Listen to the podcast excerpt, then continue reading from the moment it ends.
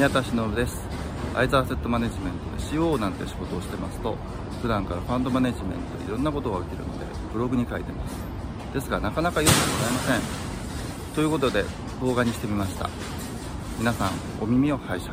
自分でセミナーしたりとか。の頃ですよね。組合方だけ。僕もちょっとよく分かんないなと。消すと言いながら僕消さないこと多いので それ日本やんないのかな。下手なことを言うとこうまあまあそれそのおかげで私仕事があるところあるので、まあまあまあっていう感じでそうなのでそこでま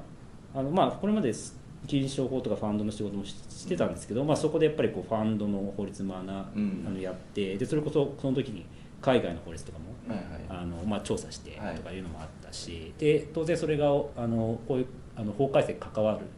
と、うん。まあ、あの自分でセミナーしたりとか、うん。それこそ業界団体の方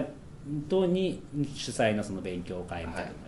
やったりとか、そうそういうのをしてでそれこそそこであの日本ベンチャーキャピタル協会 JBCA にご説明した時に、おそらくあの白木さんとかもい。らっしゃって、あとねでもね当時どうだろうな。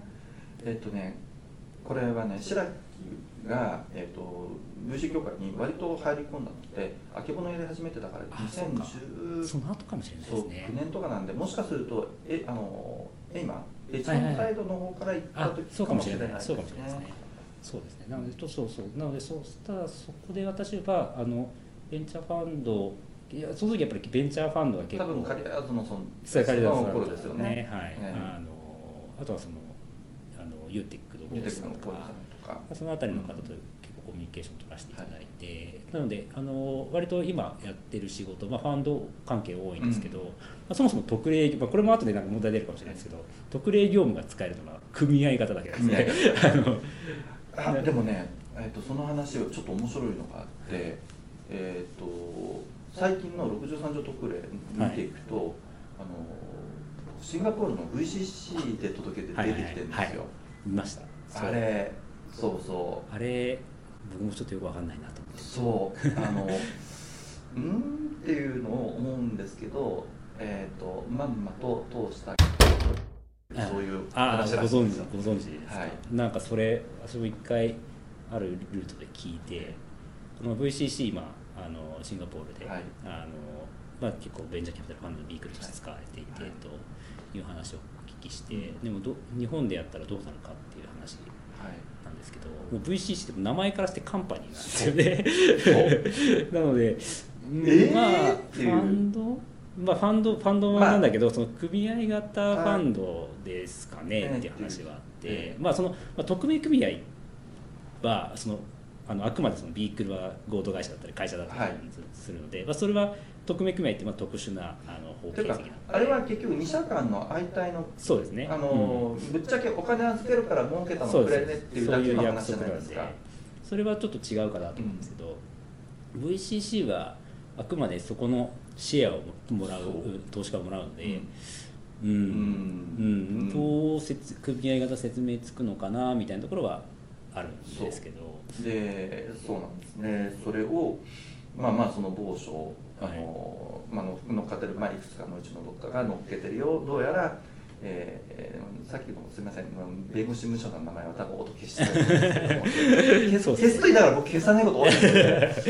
流すかもしれない。んですけど、はい。まあそこがどうもい。ろい。ろとやってちゃんと当局と説明して通したらしい。ってい。う話は一つうんある一方で、あの VCC あのちょっとオタクネタになってくるんですけど、うん結局その税務の側から言った時に結局日本の投資家さんが50%以上大体いっちゃうじゃないですか、はい。そうするとタックスヘイブン税制の対象になるよね、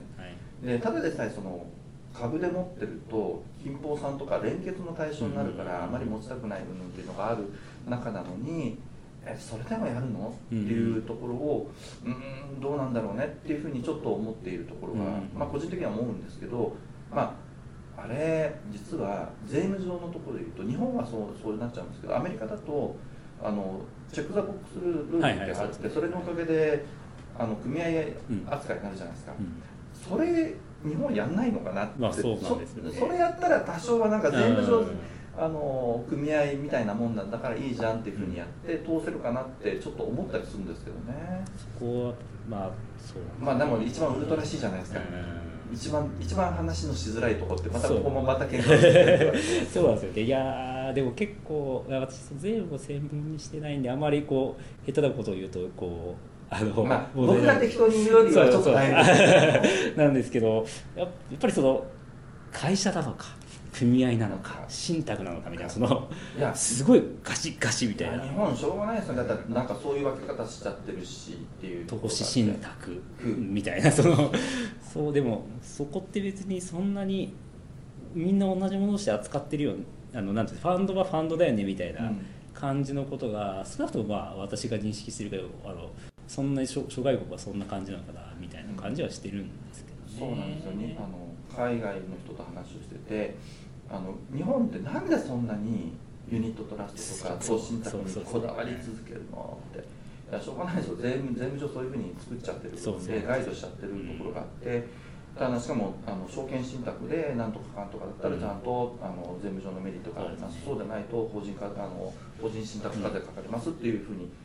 やっちゃったからみんなそこに落とし込んでるから全部ワーフミットオールになるようにみんな同じことしかできないっていう。ねあの必ずこう信託をかませてみたいな、えー、みたいなふうにして、はい、っていうのがあるからどうしたってこだわるんだよって言ったらいやだって税務上だって会社がだってトラストだってあんまり変わんないんだぜ、うん、海外では。ですよねみたいな。そうそうなんそうなんですみたいな。おっしゃる通りなんですけど日本では違うんですみたいな。そうするとなんか Japan is different Japan is different ってこうそういう交渉を始めなきゃいけないじゃないですか。じゃあ日本用に作ってみたいな。みたいなもうジャパン専用ファンドにしてくれっていうとまだどこまで行ってもジャパン専用ファンドになっちゃうって厄介な話も。